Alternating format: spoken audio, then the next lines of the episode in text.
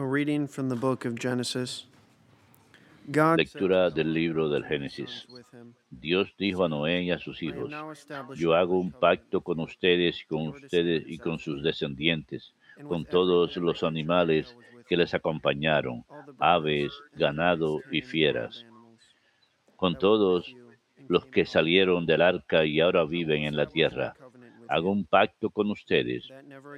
El diluvio no volverá a destruir la vida, ni habrá otro diluvio que devaste la tierra.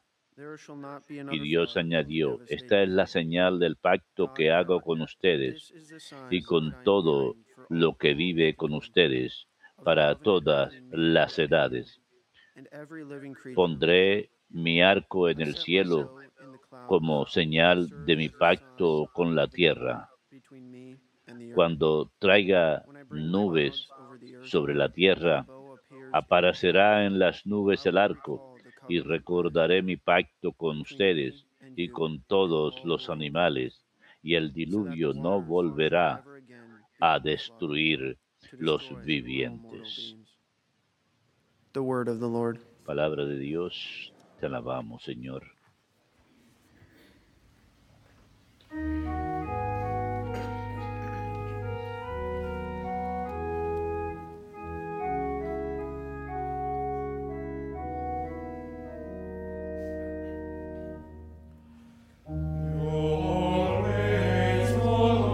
Sendas, Señor, son misericordia y lealtad para los que guardan tu alianza. Tus sendas, Señor, son misericordia y lealtad para los que guardan tu alianza.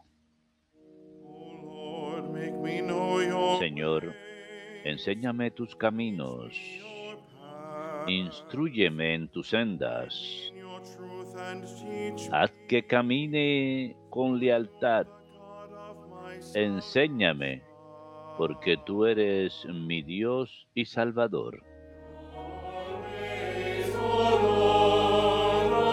Tus sendas, Señor, son misericordia y lealtad para los que guardan tu alianza. Recuerda, Señor, que tu ternura y tu misericordia son eternas. Acuérdate de mí con misericordia. Por tu bondad, Señor.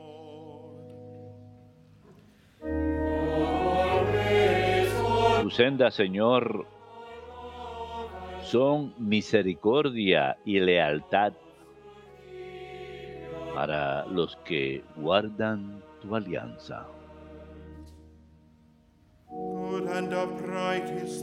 El Señor es bueno y es recto y enseña el camino a los pecadores. Hace caminar a los humildes con rectitud enseña su camino a los humildes. Tus sendas, Señor, son misericordia y lealtad para los que guardan tu alianza.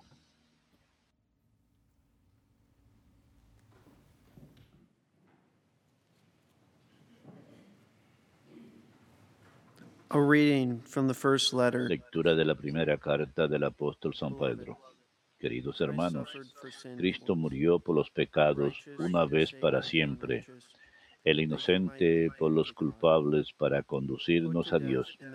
Como era hombre, lo mataron, pero como poseía, poseía el Espíritu, fue devuelto a la vida con este espíritu fue a proclamar su mensaje a los espíritus encarcelados que en un tiempo habían sido rebeldes, cuando la paciencia de Dios aguardaba en tiempos de Noé, mientras se construía el arca en la que unos pocos, ocho personas, se salvaron cruzando las aguas.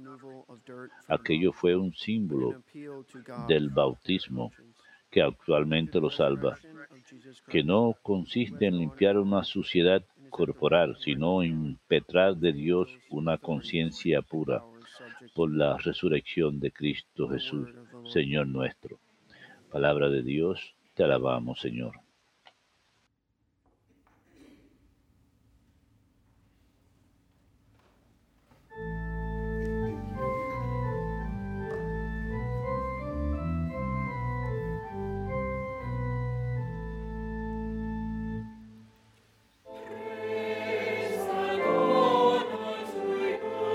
Alabanzas y honor a ti,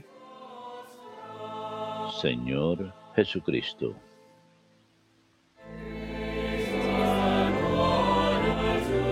Alabanzas y honor a ti, Señor Jesucristo.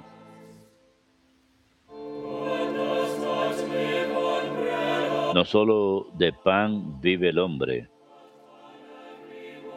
sino de toda palabra que sale de la boca de Dios. Alabanzas y honor a ti, Señor Jesucristo. Dominos vobiscum.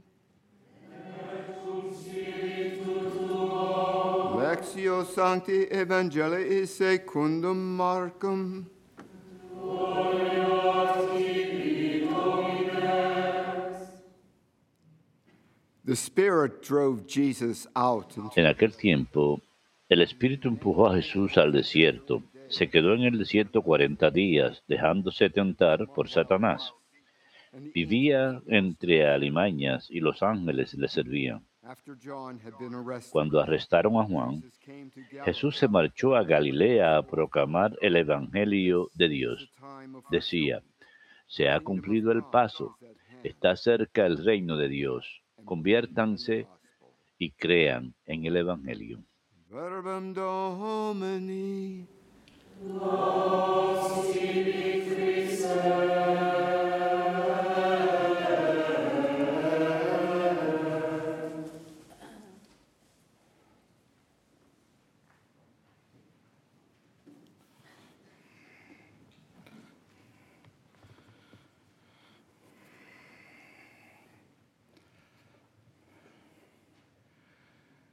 Jesus comes here to seek and to save. Jesús viene aquí para buscar y salvar a las ovejas perdidas. No viene a condenar al mundo, sino a salvar al mundo, a morir por amor a nosotros. Y en esta misión de salvación es misericordioso, es justo. Y en su misericordia, Jesús no solamente perdona a los pecadores, trae sanación a aquellos heridos por el pecado, sino también nos muestra el camino hacia la victoria por encima del pecado y el mal. Y esto es lo que vemos en el Evangelio de hoy. Jesús, impulsado por el Espíritu, se retira al desierto y sale victorioso por encima de Satanás y sus obras. Aquí tenemos a Jesús en el desierto. Si retrocedemos al Antiguo Testamento, vemos en el libro del Éxodo que el Señor saca a los israelitas de Egipto. Pasan por el desierto, pero no fueron fieles a Dios. Y ese recorrido probablemente hubiera demorado 40 días, pero terminó durando 40 años. Jesús vuelve a vivir esto. Israel es considerado hijo de Dios, la nación, los hijos de Dios. Jesús, el Hijo de Dios, Ahora vuelve a vivir esto al ir al desierto, mostrándonos que con Él es posible derrotar la astucia y las trampas de Satanás. San Pablo dice que podemos todas las cosas a través de Cristo, quien nos da fuerzas. Y lo vemos aquí mismo. Aquí está Cristo mostrándonos cómo vivir, cómo resistir la tentación, cómo vencerla. Por eso acudimos a Él para buscar fuerzas. Y como dice San Pablo nuevamente, todo lo podemos a través de Él. Lo que es ah, increíble y asombroso acerca del amor del Señor es que sí, Jesús es divino, plenamente Dios, plenamente hombre, persona divina, pero sin embargo viene como un ser humano y en el desierto lucha contra el diablo como un ser humano. Esperaríamos que, oh, pero el Señor que viene con poder y pensamos que, pensaríamos que alguien con autoridad divina, con eh, majestuosidad divina, utilizaría esos superpoderes que le saldrían rayos láser de los ojos.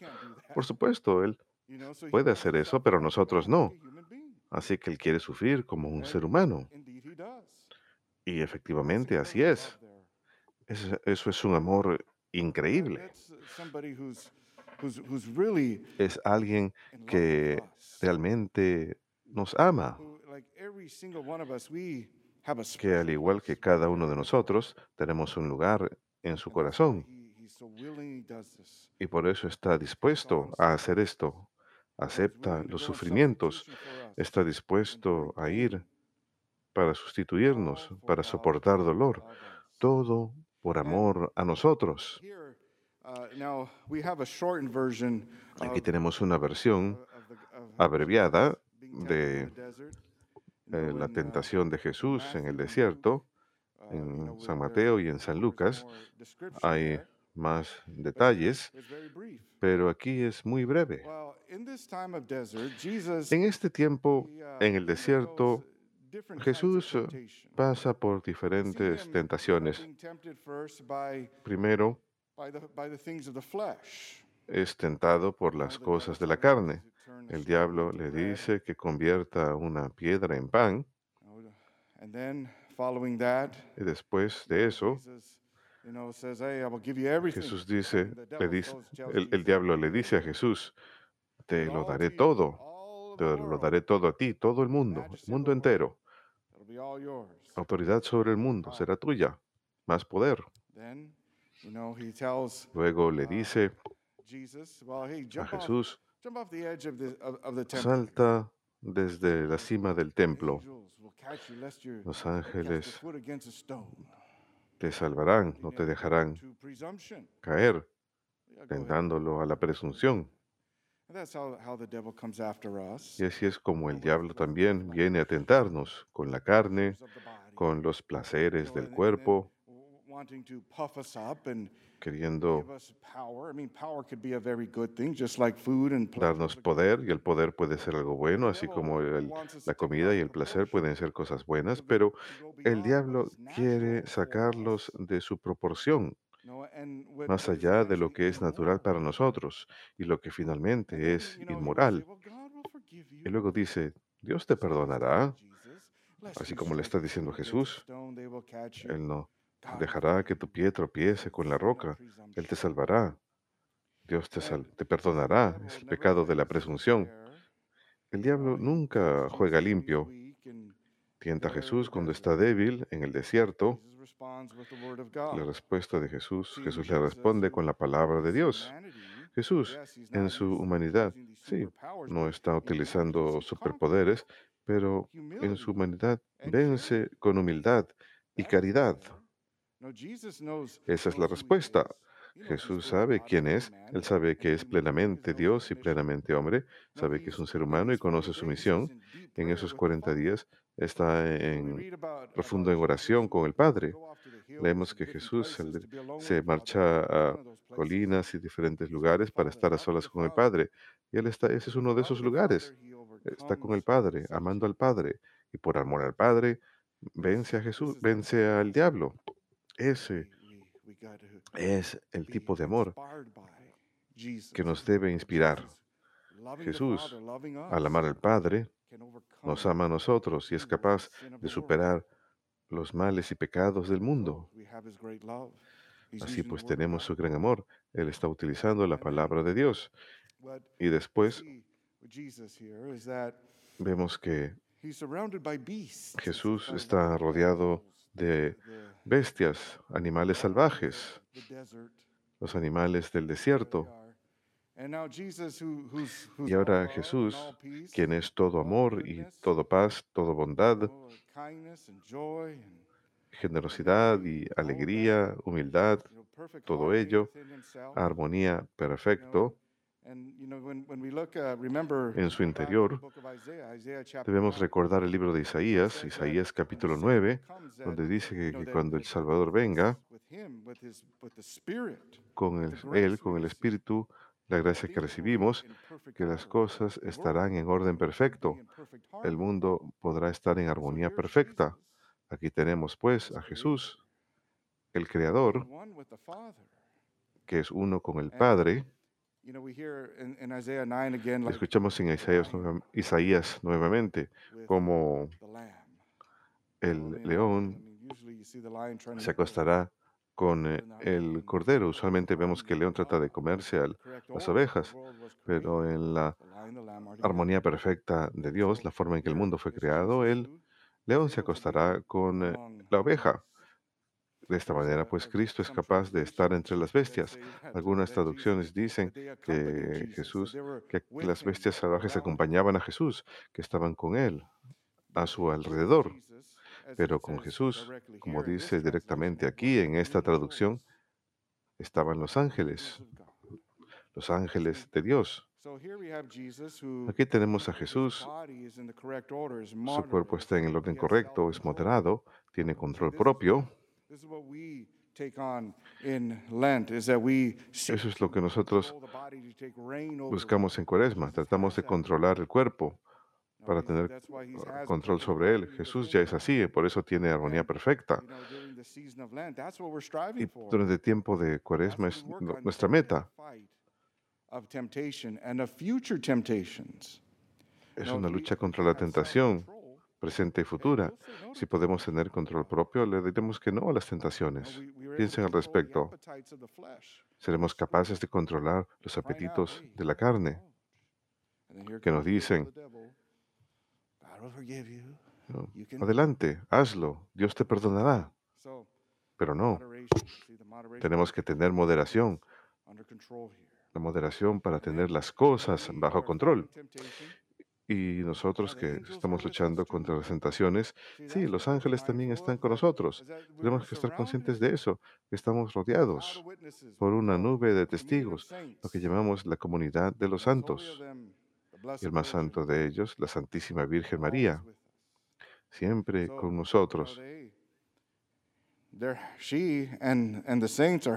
Ella y los santos con gusto nos defienden contra eh, Satanás. La oración de la a Santa María es una oración poderosa, el Ave María. La oración del el arcángel San Miguel, él vendrá a ayudarnos. Pídanle a la Santísima Virgen por sus oraciones, ella es nuestra madre. Y los demonios, aquellos en el, la dimensión diabólica tienen gran respeto hacia ella. Ella es purísima. Jesús recibió su carne de ella, así que ellos le ofrecen reverencia, los ángeles buenos y los malignos. Siempre es poderoso rezar el Ave María en momentos de tentación. Y cuando seguimos avanzando en la vida, Jesús nos dice que seremos tentados. Él se permitió ser tentado. Simplemente es algo que va a pasar, es parte de la vida. Por supuesto, con Él podemos vencer, podemos hacer todas las cosas a través de Él. Lo que tenemos que recordar son las promesas de Dios, que Dios siempre es fiel a sus promesas. Y Jesús cita las escrituras. Ahí es como sabemos dónde están las promesas de Dios, en la Biblia, la fidelidad de Dios, el amor de Dios por nosotros. Esto nos ayuda a superar las tentaciones. Ahora pues, nosotros que estamos luchando con las tentaciones, volvemos la mirada a Jesús. Recuerden que Jesús es bueno y compasivo hacia los pecadores. Él conoce las dificultades porque él mismo pasó por ellas. Por eso es que San Pablo, perdón, no San Pablo, sino en el libro de Hebreos, dice que podemos, con confianza, acudir al trono de misericordia y gracia en momentos de necesidad. ¿Y por qué? Porque Jesús ha vivido lo mismo que nosotros, todo excepto el pecado. Él nunca pecó. Así que Él conoce las dificultades, Él conoce el dolor de todo ello y Él siempre está dispuesto a ayudar en momentos de necesidad. Pero tenemos que acudir a Él y veremos cuánto amor tiene por nosotros y humildemente someternos a Él y a su gracia, a su fortaleza. Y entonces nos veremos fortalecidos. Y hablando de las promesas de Dios, la palabra de Dios, cuando somos tentados, miremos lo que nos dice San Pablo que ninguna tentación, que no hemos encontrado ninguna tentación que no sea común para los hombres, pero con cada tentación Dios es fiel y Él ha de proveer una salida. La primera de los Corintios, capítulo 10. Aférrense a esas cosas. Dios los ama. Las promesas, Dios nos promete, con su misericordia nos ayudará en todo momento de necesidad y con nuestra cooperación, con nuestras oraciones, con nuestra penitencia, haciendo todas las cosas por amor al Señor, nosotros también hemos de vencer las tentaciones. Que Dios los bendiga a todos.